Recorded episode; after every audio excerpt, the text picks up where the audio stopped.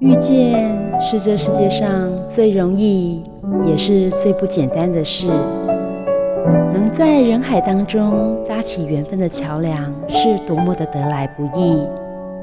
就让转角遇见你，陪你邂逅幸福的瞬间。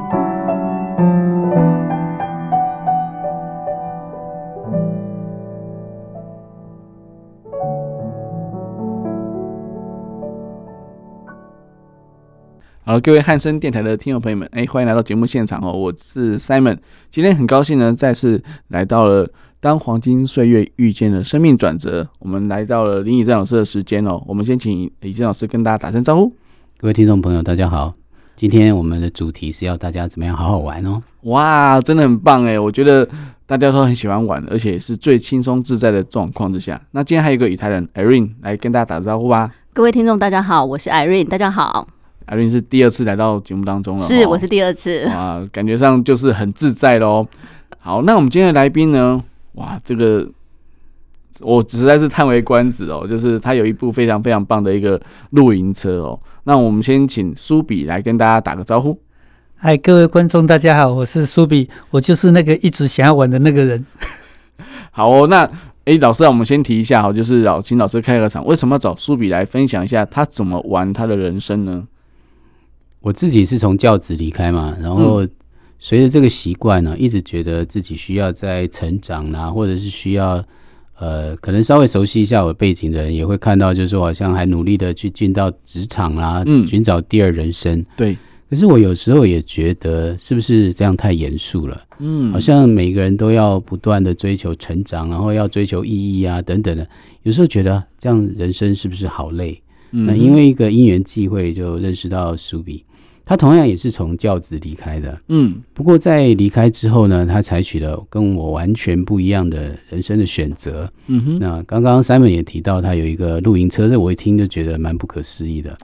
啊，再来就是说他选择亲近自然呐、啊，然后能够让自己的生命在这样子的一个像是一个玩的过程里面去充实，嗯，我觉得这是一个对我而言是非常不可思议的一个选择。所以我就很期待能够跟苏比来一起交流这样的经验。嗯、那 Irene 应该是苏比的同学、嗯、学妹，所以呢，他我们也希望他从一个旁观者的角度来来看这样的一个诠释。嗯哼，苏比要不要多介绍一下你自己这个生涯的这个过程，让我们更了解你一下？生涯的过程呢，就是其实在学校教书，正好有一个机会是我的学生创业，跟他一起做。所以坦白要讲，在退休之前，其实我是身兼两份工作，当然还是很 enjoy 在工作当中。可是啊，就这样子，大概做了学校十七年，然后一起创业十年的阶段，我突然有点意识到，如果放掉一个工作，也许我的人生会更精彩。所以原则上，这是在一个有一点点经济基础之下。以及还有一个相对弹性的工作的条件之下，还有小孩子也慢慢长大了，所以呢，内心自己想要去丰富人生、想要去玩乐的那一种那一种心情就慢慢的浮上来。我觉得也是蛮自然的，然后就一直一直有这样子的想法，一直有这样的想法，到最后就是去实现它这样子。嗯哼，但是我觉得说在玩的当下，一定会有一些。呃，就是乏味的时候，或者说，诶、有没有可能说啊，这这件事情你可能之前没有参与过，你觉得很新鲜，但是你你参与之后才发现说，哇，怎么那么那么复杂，或者说呃，怎么呃，可能要办什么手续啊，或是要准备什么东西啊，或是一些呃，可能有些门槛的问题，你你会觉得，诶、那会让你阻挡到你去尝试的一个动力吗？其实想做就是去做而已，但是就从最简单的条件去做。嗯哼，那会想要那样子去玩，到处去玩。其实以前一直给我一个很深刻的印象，就是说啊、呃，不管是跟家人出去玩，还是我自己出去玩，开着车，到一个风景非常优美的地方，嗯哼，其实我就只是想要拿个躺椅躺在那边，嗯，去欣赏大自然，就这样子而已。嗯，那那个那个印象一直在我脑海里面，所以当我有那个。意识到我是不是能够放掉一个工作去追求不同的生活的时候，那那一个那个印象一直引导着我朝着那个方向去做准备。嗯哼，哎，可以很简单的玩就去走而已。嗯哼，对。但是这个让我蛮不可思议的，因为哎，我们讲最强烈的感受应该是恋爱嘛。不过就算是恋爱，六个月也都会消退啊。所以我因为我是做人际关系的，那所以当玩这件事情，我自己的经验是，好像玩个六个月、一年就已经好像很难持续一个那个玩乐的心情，或者玩有点无聊。我我看很多退休的朋友也都有表示说，一开始就觉得。呃，睡到自然醒啊，可是后来就是醒了，不知道人生要干嘛，是所以就不想醒了，等等的这一类的，就是好像怎么样维持一个有热情的状态。那，你刚刚提到的是更更是安静的，那安静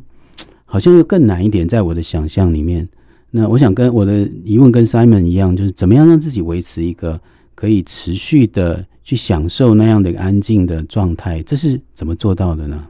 那个安静的状态，如果持续很久，其实你真的是会害怕的。因为一个人探索自己内心深处的话，千万不要太多时间，好，就是去好好的欣赏就好。然后你如果感觉在那个地方，你就是感觉很自在，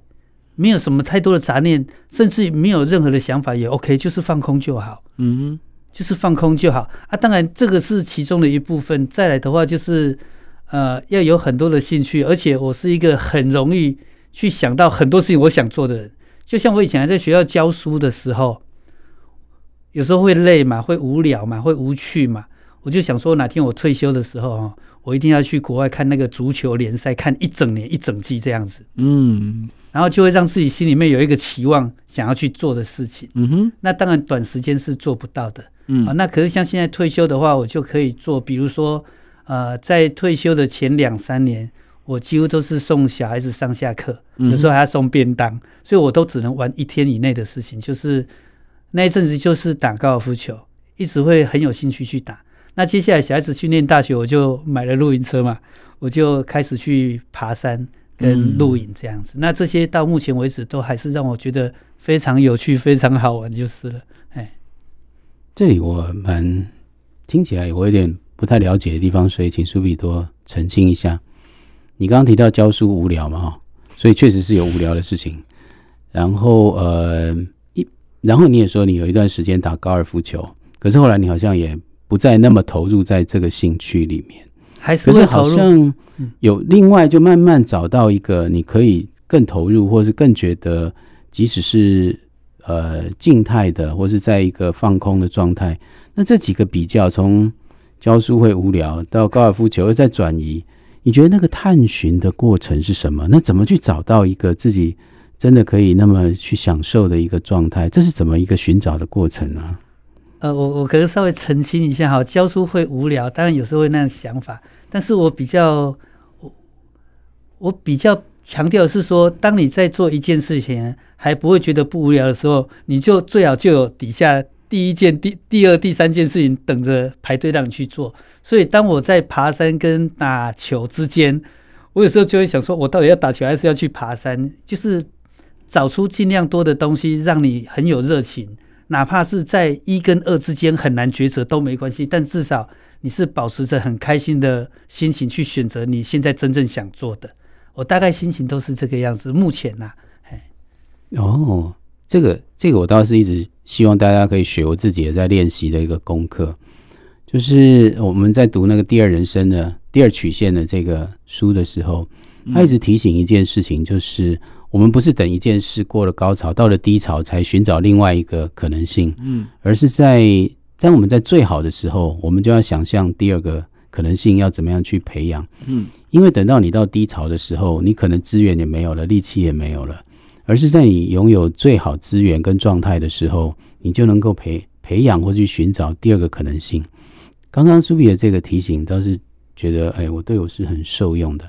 不过那个高尔夫球到露营车好像是一个蛮大的对比，你会多讲一点转移到露营车这件事。而且我想象，呃，我的家人应该不会让我花那么多钱去买一辆露营车，就只是因为哦，这是我现在想要做的。你可不可以讲一下这个转变的过程，以及它好像呃变成一个会比较去投入一个状态，再把那个过程多讲一点好吗？那高尔夫球是因为我不能出去很多天，因为我每天几乎都要接送小孩子上下课，有时候中间还要送便当，所以我只能利用空档的时间去做当天可以做完的事情。所以我那个阶段不是在练球，就是在打球。那当然高尔夫球不是我最喜欢的。我最喜欢的其实是刚才讲说停留在那个印象，是开到一个风景很美的地方。其实我只需要一个躺椅在那边休息。所以当小孩子去念大学的时候，我经常跟人家讲一句话，就是说他九月还没开学，我六月就开学了，就是我已经 ready 做好，我已经开始出去出去露营、车宿跟爬山了。哎，呃，很抱歉，我还是没有很了解啊。拿个躺椅看在那里看天空，你只要到阳台就可以了，不需要花两百万去做这件事啊。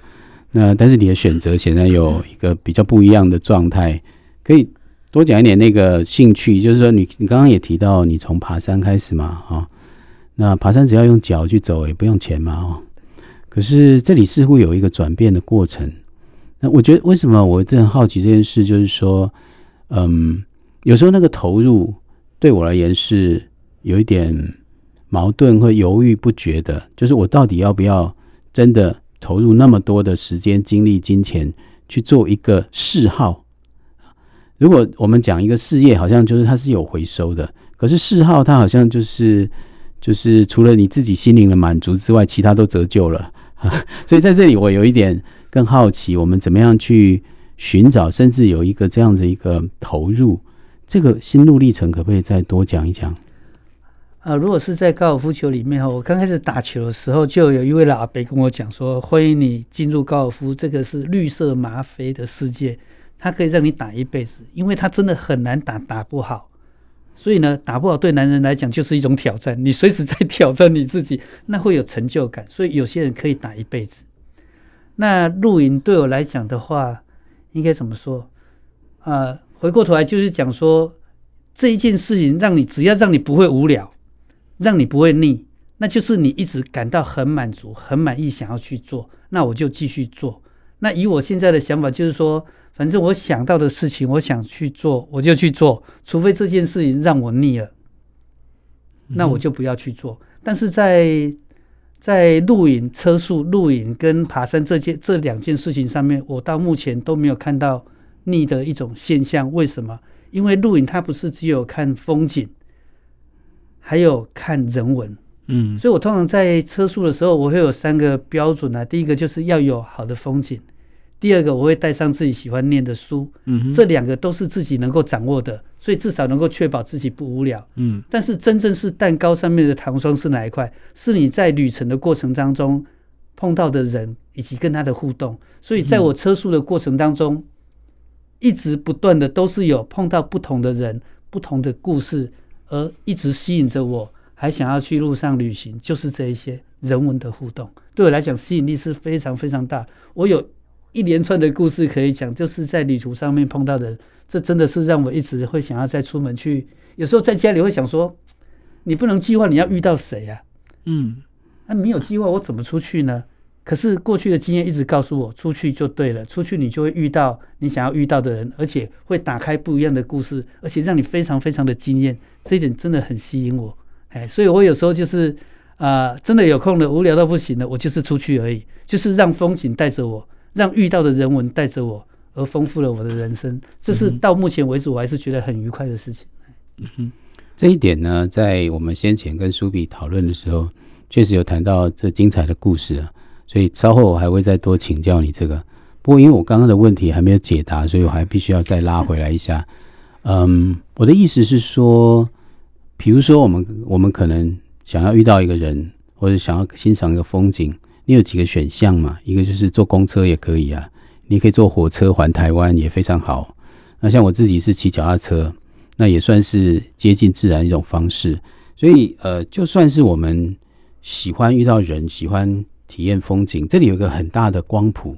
从最简单的就是出去走路，到稍微爬山。那你刚刚也提到露营，露营也不需要一个车嘛，你只要一个营帐就可以了。或者是说，你可以采取一些慢速的，像我说脚踏车也好，或者是你用火车去环台湾也是，甚至现在还有人谈徒步环岛。所以我是觉得这里有个很大的光谱。那我想请教的是，我们怎么去找到一个最适合那个点？那有这里刚刚也有投资的程度不一样，我们怎么就知道说哪一个地方我们是适合自己做一个比较大的投入？这个这个体验对我来讲一直是一个稍微有点困难的点，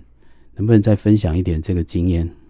我我稍微提到的问题是这样：坐在阳台也可以看风景，但跟开车出去有什么不一样啊？那你你爬山也可以，走路也可以，但是啊，就我目前所碰到的车速跟爬山这两件事情，碰到的人他就是超级好的，他跟你在工作在生活上面遇到的都完全不一样。爬山的人特别喜欢分享。如果硬要讲的话，我大概可以说，在爬山的初期，我所带的饮料跟食物都不要吃，都吃别人的也是可以的。爬山的人就是这么好，那车速的人也是这么好。比如说他的车子是怎么改装，以至于让他觉得，诶，这样子用起来很顺、很好、很棒。那他尝试了三四种，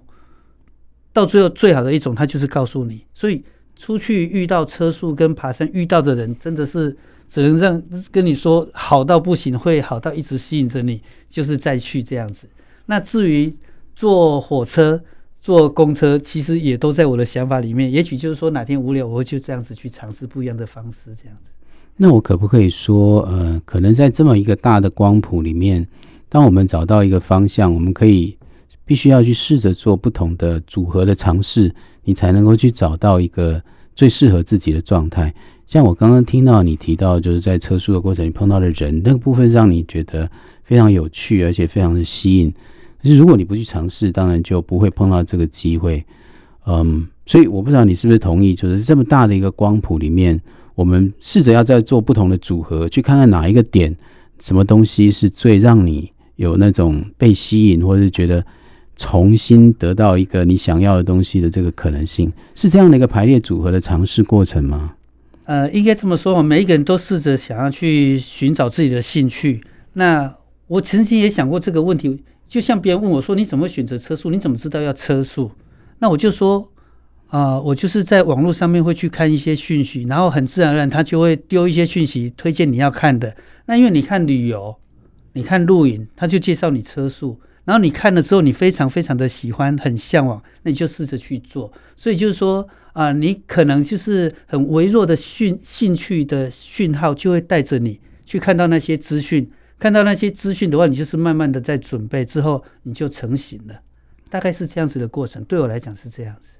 嗯哼，我我先先那个回应一下，就是说，其实露营哦，它它可能真的就像老师提的疑问，就是说，它有一些渐进式的那种程度啦。有些人可能就是我一一个皮包去露营场地也可以，因为反正有些公司它都有租。帐篷啊，睡袋给你，它都可以提供让你去租赁的部分。那但是呢，它一定会有一些露营车的区域，你就会看到哇，有人开露营车来，然后超级豪华，或者是说，哎、欸，又有什么呃那个天幕啊，哎、欸，所谓的就是一很像个客厅帐这样子，然后又有一些设施让你觉得说好像很舒适，但是有可能或许。是有点军备竞赛的概念，但是我我我当然觉得说，在已经回到大自然的怀抱当中的时候，尽量不要有太多的 3C 的东西去干扰自己。所以我刚刚有听到苏比讲到说，带一本书是很重要的，就是说让自己可以借着跟书的对话当中，可以把自己放空哦，就是把自己不要去想，就是工作的繁杂啊，或是说生活的压力啊，或等等的。我我觉得这是可能是一个一个自我一个一个疗愈探索的一个过程。那可能在呃同号之间的一个共鸣啊，就是说可能在不管是在登山爬山当中，我觉得呃刚刚苏比讲的也蛮蛮好的，就是说你可能在登登山中遇到一些山友，可能不认识的，哇靠，好像认识很久那种感觉，打个招呼而已，然后前面有什么，后面有什么，大家就分享起来了。那那或许有可能就是那种感觉，就是你会发现就没有那种都市人或是接受，就是呃这些有有商业的那种。那种诶斗争的那种那种氛围，在在那个当下，你就会觉得说，我就回到诶、因为我们在在山里面，我们的确是很渺小，人类就是很渺小的，所以其实那时候就可以看到人性的一个真正的一个一个善的那种感觉，所以你也乐于分享，人家也乐于分享给你，那种互动感觉上是是非常有有那种疗愈的那种感觉，那而且空气又很好嘛，又有森林浴，所以。或许可能苏比在在这种做他这个喜欢做的事情上，为什么会粘着度那么高？原因就是因为，呃，每次都有不同的不同的新鲜事，然后每次都有不同的体验。那可能每座山都有不同的挑战性。好，那当然上去之后登顶之后，风景都不一样嘛，气候也都不一样。所以或许也是一个他让他持续的不断的尝试，所以才有人会想要登百岳啊，然后记录多少之类的。那台湾的百岳还真的蛮多的，真的有 应该是登不完啊。对，所以我我觉得可能在在这这个部分上来讲，或许也是一个很好的部分。只是我想问一下，就是说，诶，像 Irene 就说，如果家里面有个成员是像说你先生这样子的，想要一路往外冲的话，你会想要把他拉回来吗？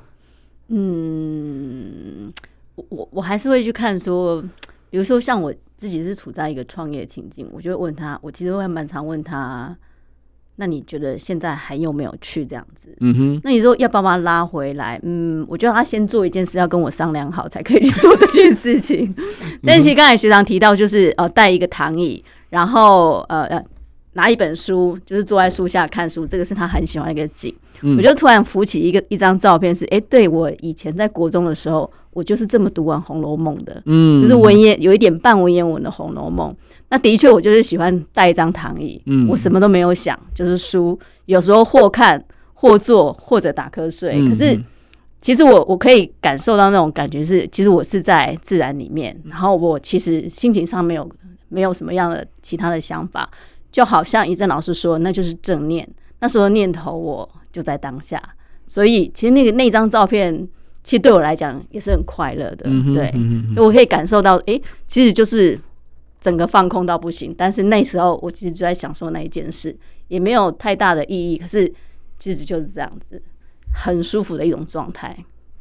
嗯，所以是不是退休之后就想要就可以做自己想要做的事情，让自己快乐，让自己的心里畅快这样子？这是不是嗯、是不是得退休之后才可以做？或者说，刚刚老师提到，就是在你人生曲线最高的时候，你要发展第二人生的时候，你就要。有一点些一些动作出来，就像嗯，刚刚苏比讲到说，他有一些设备，他要先去搜寻的一些状况啊，他他买车也不可能当下就马上就决定，他一定有做过很多功课啊，然后掺杂很多的一些条件等等，所以我觉得这也是一个让自己有一个目标，有个有个方向去去走这样子，那等到水到渠成的那一天的时候，就可以去去执行这样子。刚刚在听大家分享的时候，我倒是有几个字冒上来，就是一个是探索，一个是实验。嗯，就是说我们可能本来生命中有一个本来一个框框或者我们习惯的场域，可是我刚刚听到苏比就会很容易跨出去，去探索一个不同的可能性。那不管是高尔夫球也好，露营也好，登山也好，或是我们比较难以想象的这个露营车的这一块。似乎他有一种很很积极探索的一个心态，那这是第一个。第二个就是说，可能像我自己，可能有很多想象，可是我还会停在一个没有真的去实验的这个步骤，就是我会去做做看。嗯，我觉得舒比刚刚有一个我觉得很钦佩的地方，就是他有这个执行力，他就会实际的去实验看看这件事情，去感受是什么，然后在那个过程里面去充分的去想说，这个是不是我要的。那我不晓得，Irene 是不是也有类似感，或者你听到不同的东西？呃、我我觉得其实听到的跟我的认识的素比学长是一样，但我呃，他等于是我其实半个论文指导老师。但以前其实我们在写论文的时候很容易钻进去，他的确会常常做个示范，是把我们抓出来。对，那我我我我不断在听学长分享这些经验的时候，我突然在想，对，当我人生很低潮的时候，我只是打电话跟他问好一下。我连低潮的什么我都没有提，可他的几句话其实就很容易让我再回到我的很正常的状态。就是其实他在他在跟我传达，其实就是那种就是试试看嘛，那就不不就只是个困难而已，嗯、就是出来就好了。嗯嗯、就是我要不要出来这件事，嗯、但这个就是学长他以身作则在教导我我的这件事情这样。所以我今天在在跟他有机会再坐在。录音间里面，我觉得，哎、欸，其实我我还是非常强烈的感受到他的这一份力量，这样子。所以他愿意开放的去探索跟实验，这是气息还会感染到周围的人。而且他似乎好像也没有一定一定要得到什么目的。所以为什么？其实在，在呃，应该是说他给我的感觉是，反正所有事情都是无无限可能的，只要你愿意试一下，试一下。不行了，再退到回来，再试一下其他方法。我觉得他一直在给我这样的一个教导的一个一个过程，这样子。那这是一个勇气吗？还是一个一个去怎么样去培养这样的一个气息跟好奇心？那我当然觉得还有勇气了啊、哦。其实听这样子说要有很大很大的勇气，对我来讲，我我会变得有点不好意思怎么回答。我我我不缺那样子的勇气，但是呢，啊、如果是你自己一个人的话，我觉得我不缺那样子的勇气。但是当你有家人的时候，但是他们。却没那么热衷玩这些事情的时候，你必须要有另外的一股勇气去啊、去抵抗，就是说，诶，他们不是那么喜欢玩，可是你要那样子玩的话，你变成要自己去玩哦。那我要跟你解释吗？我要跟你说明吗？我要跟你展示吗？其实要改变人都不太容易，但是我觉得我就是做给你看吧，试试看。那对我来讲，人生的宗旨真的就像刚才 Irene 讲的，好。我的个性就是这样子，我觉得各位可能看我看的也蛮准的。我就是想做什么，我可能就会真的去做，我不会有太大的障碍，就是去尝试看看。一样，就像 Irene 提到的，我好像也没有特别期待要获得什么，就是去尝试，就是这么简单而已。没有也无所谓。好，那所以就像人生的准则，就是你要丰富你的人生，你就必须要踏出去；你要了解的你的兴趣，你就必须要去尝试。唯有当你去做了之后，你才能够真实的去判断这到底是不是我所喜欢的。所以，just do it，就是去做。我的确是这样子的。哎，这个我倒是待会我们可以再聊一聊，这跟任性有什么不一样？嗯哼，好哦，那我们先休息一下，我们听一首歌曲哦，我们待会再回来哟。哎，各位汉声电台的听众朋友们，欢迎回到节目现场哦。那刚刚跟老师还有苏比还有瑞妮聊了很多，就是聊得蛮开心的。就是说，其实苏比在登山的过程当中遇到很多有趣的人事物哦。那当然我，我相信每个人每一次，若你踏进山里面哦，或者说你去准备好一件事情、一些东西，然后陪着朋友一起，或者说自己自己是比较危险的。那是遇到山友的时候，那些互动，我相信是。嗯，让人家会印象深刻的。那苏比有没有什么就是有趣的事情可以先跟大家分享一下呢？爬山的话，我遇到一个蛮有趣的一个山友，他是国小老师退休的。嗯，我都说话，他上可以爬高山，下可以出海捕鱼。哦，然后在家里是可以拿画笔画画做园艺的。哇哦！然后爬山还可以跟你介绍那些所有的星座这样子，嗯，所以他是进洞皆宜。嗯，那这样子的人在雪山遇到，就是一个冰淇淋聊着天，然后就可以展开他整个人生的故事。那你感觉说，哇，这真的是你的偶像这样子。你是遇到图图书馆嘛，对不对？对，博物馆简直就遇到图书馆。对，然后他带我去爬了两次玉山，那个图书馆就是整个展开。哦，真的是敬佩到不得了。我我相信与人之间的交流会很，你你就少少看了很多东西，不用不用看书，你就可以直接得到经验嘛，因为它是一个人生的经验的精华的一个一个直接的获得。那但是但是我们当然不是为了这个目的哦。我刚刚提到说，其实苏比出去是没有目的的，因为你不知道你你你会遇到谁，你也不知道说今天的结果是什么这样子。好，那我想到一句话就是无欲则刚嘛，有时候你会会你就不会有那种。诶、欸，示弱的时候，因为你毕竟你没有什么所求的时候，你就不会有没有期待就没有伤害。所以有时候在这种心境的情况之下，是不是说，诶、欸，在呃，你每次出去回来之后，还会跟家人分享呢？然后让诱导着家人跟你一起出去呢？会想要跟家人分享，也会跟朋友分享，但是他们听起来就说，哦哦，然后呢？他们那种感动，相比于我对那个事情的感动，因为真的个性不一样，你喜欢的事情不一样，嗯啊，但是那种事情对我来讲都非常感动。嗯，我再举一个例子好了，是车速的一个例例子。嗯，然后那位大哥呢，他就跟我说：“哈，出来玩不无聊哈，我们不是只是看别人的兴趣而已，我们也要邀请别人走进自己的领域，因为我自己在探索的东西啊。”自己也探索不完，也学习不完。我希望有更多的同好一起来玩。嗯，那我遇到他，他是在做什么呢？他是跟一个六七十岁的植物学家在挖野生兰花。哦，那个老先生已经挖了三四十年了，然后呢，找不到传承的人，正好那位大哥有兴趣，所以呢，那个师傅就跟他说：“那你去买整套的书。”然后呢，他就每天跟他对谈，每天开他车上山去挖兰花，听他讲故事，嗯、听他介绍这些野生的兰花。嗯、那我第一天碰到他，他就说我们要邀请别人进入我们的领域，所以他也是无偿的。书全部可以给我看，嗯，然后呢，开着四轮传动的车到很荒野的地方，嗯，要去采集野生兰花，也让你来做，嗯，完全的跟你分享，哇，把所学的、要学的、还没学到的也一起都跟你分享，然后晚上就一起喝个小酒，把酒言欢，嗯，我觉得那种对我来讲没有再更好的岁月了，嗯哼哼，对，因为因为是一种就是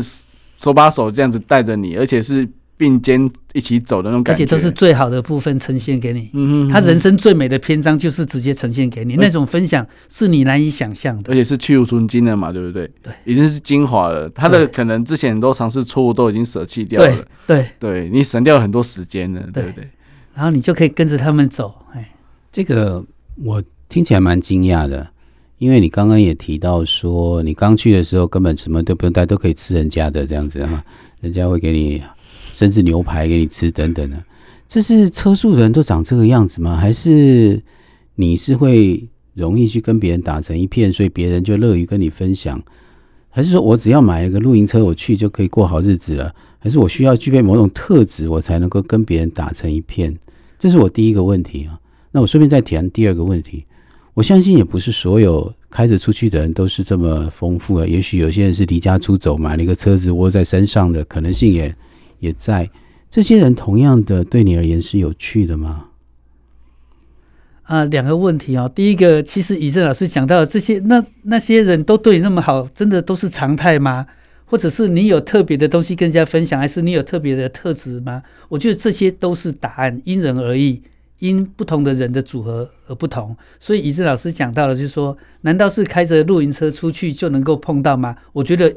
至少你要开出去，而且多开。你一定会碰到啊，你真正想碰到的。好，郑老师，不好意思，第二个问题我有点忘了。第二个问题就是说，可能有一些人搞不好是离家出走的，或是不见得每一个人的故事都那么精彩。这对这些人，你也觉得他们有趣吗？Okay. 你也可以阅读到他们的生命故事或什么吗？第二个问题的确是生命故事哦，不是每一个人都是那么无后顾之忧而出去玩得很开心的。有些人是因为家庭。真的是可能家庭不幸福好了，嗯、另外一个比较大众的是，可能是生病了，得了癌症之类的，他们需要一个更好的环境，嗯、更单纯的环境去。所以像这两类人，我都遇到过，嗯嗯，我都遇到过。那这些人生的故事也也值得你去啊、呃、欣赏他嘛，去去看。我觉得一样是的，每个人都有不一样的故事。他之所以愿意跟你讲，我觉得都是他人生精华的部分。你不用自己去经历过。那经由别人的故事，你也可以试着去体验看看，去体会看看。那我觉得这些都是丰富自己不一样的人生。当你人生的素材越来越多、越来越多的时候，你可以跟别人分享的，或者说你想要选择自己真正喜欢的时候呢，你能够选择的一个题材就越多，就越容易选择到自己真正喜欢的东西。哦，我我觉得刚刚苏比讲一个重点哦，他一开始踏入这个。这个活动的时候，他可能是接受方，接受者比较多嘛。那我们知道有一句话，不是“施比受更有福”嘛？等到他自己能量越来越多的时候，他有可以办法分享给别人的时候，他也会转变成一个施予者，就是说，诶，提供一些比较呃，可能比较没经验的啊，或者说，其实应该是不是有没有经验的来看，而是说每每一次的火花碰触都是在彼此分享自己的的，就把自己所有都倒出去了吧？因为大家都会想要。想要不想尝试的去拿出来这样子，就像你冰箱里面打开什么东西都可以想要给对方这样子，那种感觉就是，我觉得那种感觉是是是很美好的那种感觉，就是有点类似说我我可以无偿的或是无私的去去分享我自己，那对方也会这样来回馈我，所以这样子的互动是让你会觉得说，诶，这个活动是也可以持续下去这样子。在我刚刚听的时候，有两个感受啊。一个感受是，可能是那个露营，或者是当时的在一个自然的状态，大家把平常习惯的扮演或者装扮，其他的都拿掉。那我们可能很简单的在一个萤火，呃，刚刚你说喝小酒，我不知道大家都很习惯喝小酒嘛？不过当然，想象如果我想象在一个萤火，大家冷冷的抱着一杯热茶，或也那好像那时候就会营造出一种很乐意去。去呃，把自己的内心说出来一种氛围，所以也许露营不是重点，而是我们把平常的伪装，我们平常习惯的那个地方脱离开来，所以让我们心可以自在一点。这是我刚刚听到的第一个脑袋里面的影像。第二个是我觉得苏比有一个可能我觉得很重要的地方是，你乐意去听，你乐意去发掘，去知道别人的生命故事。那并不是别人都想要说，可是碰到一个想要说的人，我们可能很难不说哈。有时候我蛮喜欢一句话，就是啊、呃，我们不是不愿意说自己的故事，是没有人要听。只要有人要听，没有人舍得不说。那可能在我们先前的谈话里面，朱比有提到一件事，就是他到了露营地的时候，他会去跟每一个在现场的人打打招呼，试着去攀谈一下。当然，这是非常外向的人可能比较容易做到。不过，这个是一个，我觉得这是一个很好的态度，就是我对你充满好奇，我想要知道你这样的邀请，我觉得对建立一个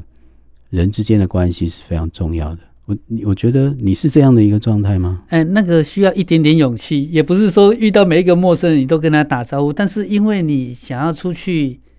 认识人，就是说你想要遇到那样子的人文，是你觉得以前是很满足你的。是很喜欢的，那你希望下次还有机会的时候，那那个机会其实也都不是凭空就掉下来的，至少你要走一步出去，这是我给自己的 SOP 好了。所以呢，我就是有一次在一个营地里面，我就看书看到最后，我想要睡觉，但是我就突然发现，哎，今天我还没有跟大家打声招呼，哎，我觉得我还是去打声招呼好了。所以只有碰到第一个而已，我就打声招呼，他就说，哎，来吃牛排，真的是吃牛排哦。还没吃，他就问说：“你哪里来？”我说：“高雄。”诶，我也是高雄诶，哪里？冈山，我也是冈山诶，这么巧？那你念哪个国小？同一个国小，我们同一个年次，我们两个开始怀疑我们是不是国小同学。嗯哼。那后来我们就不断的聊，不断的聊，不断的聊之后呢，我们发现啊、呃，我们有共同的同学，但我们不是同班的，没有曾经同班过，因为国小啊，二一三五年级都会编班。对。但我们有同学。曾经跟我同班，曾经跟他同班，嗯、但我跟他就是没同班过。三十、哦、几年的国小同学，在某一个营区遇到了，遇到了，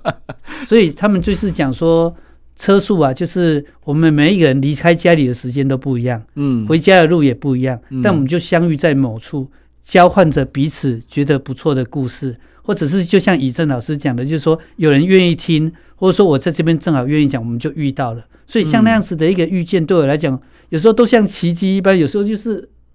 好难得哦，就这样子就很有趣。那我觉得这也可以当做说嘴的一种故事。那我觉得这也是人生里面的一个小插曲。那这些就是代表着幸运啊、幸福啊，很棒的感觉，这样子。哎，嗯哼。所以刚刚其实苏比的意思就是说，呃，人有些人会独善其身，但是反而是你要走出去，才会把自己的心胸打开。然后才可以接纳更多的的一个外在的呃，就是你要试出友好的状态、友善的状态，那也要能够当做一个倾听者嘛。因为因为有些人可能不不太适合，就是跟陌生人讲话。但是你你如果说你某人的特质，就是你比较外向的特质，像刚刚老师说到，就是你因为让人家觉得你很想要听，或者说想要问、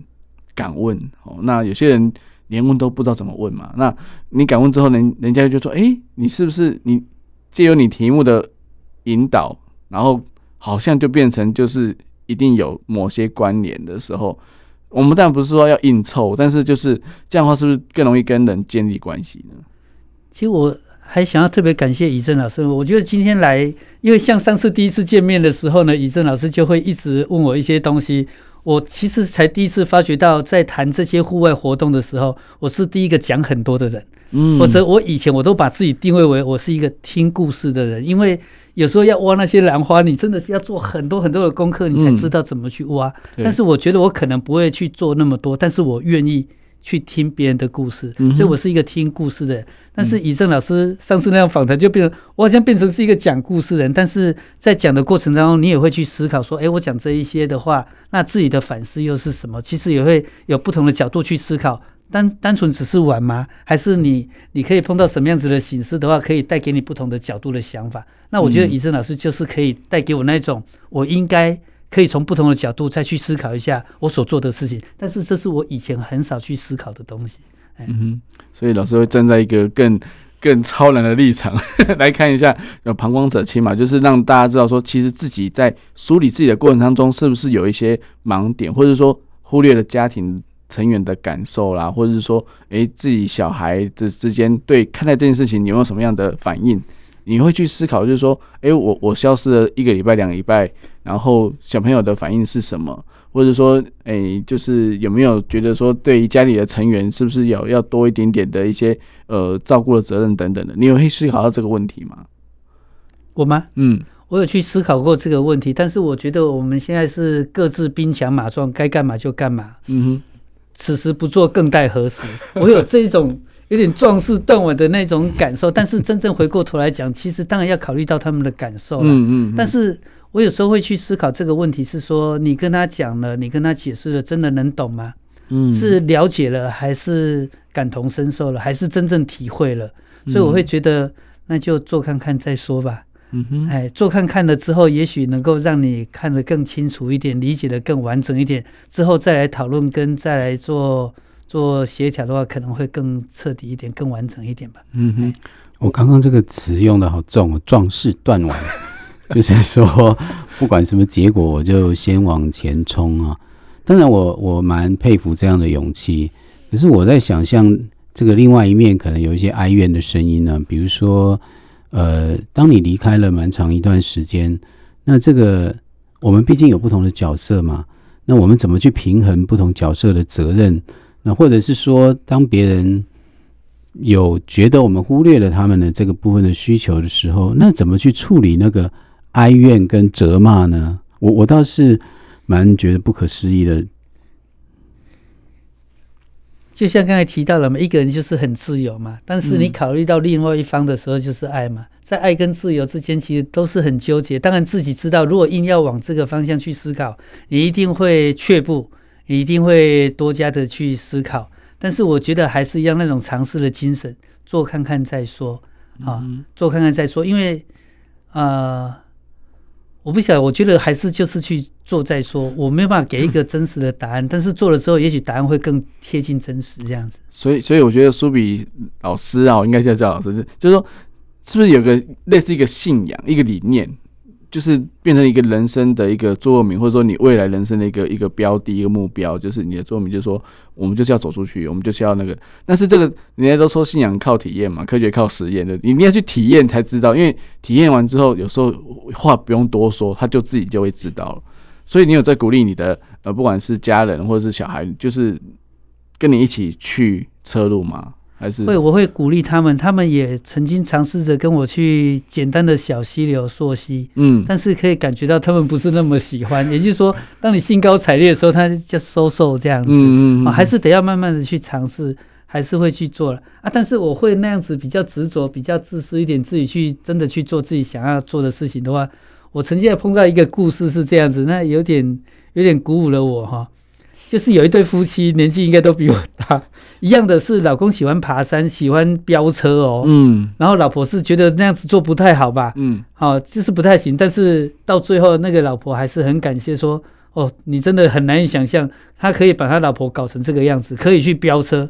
完成百越哦，两次哦，哦，现在还持续在山里面、山林里面闯荡哦，嗯。哼哼哼，那我就觉得说，哦，真的有这样子的可能性哦。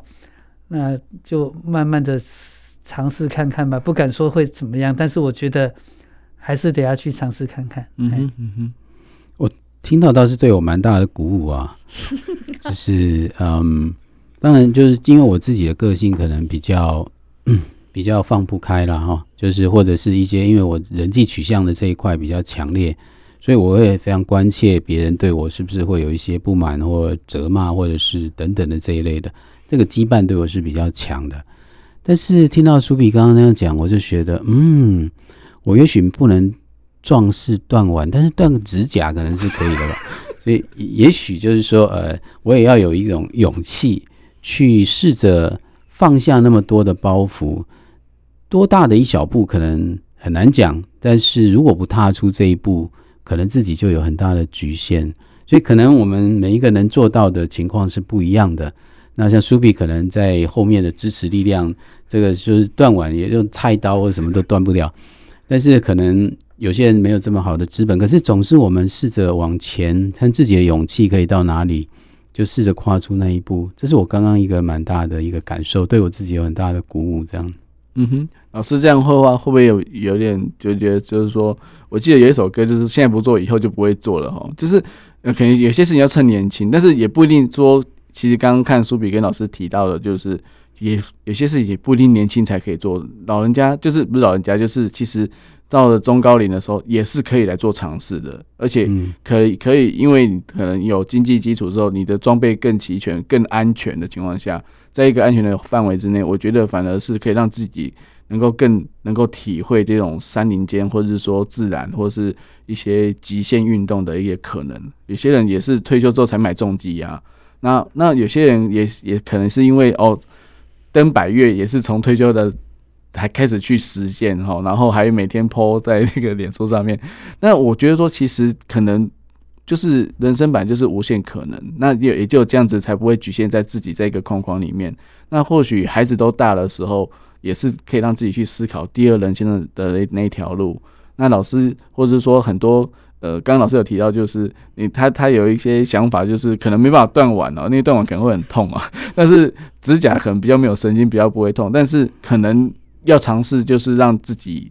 突破自己的部分，嗯，那才才有可能有下一个可能性，不然的话，有可能就会变成人生的遗憾，会这样子吗？在我们做这一系列节目啊，我一直有个感受，就是我们被什么捆绑住了？嗯，在我们早期早早先的节目里，我们可能就被我们的自我认同绑住了，或者被自己的成功绑住了，嗯，或者被我们的某一种专业的认同绑住了，或者被我们。觉得自己应该做不到什么而的害怕而绑住了，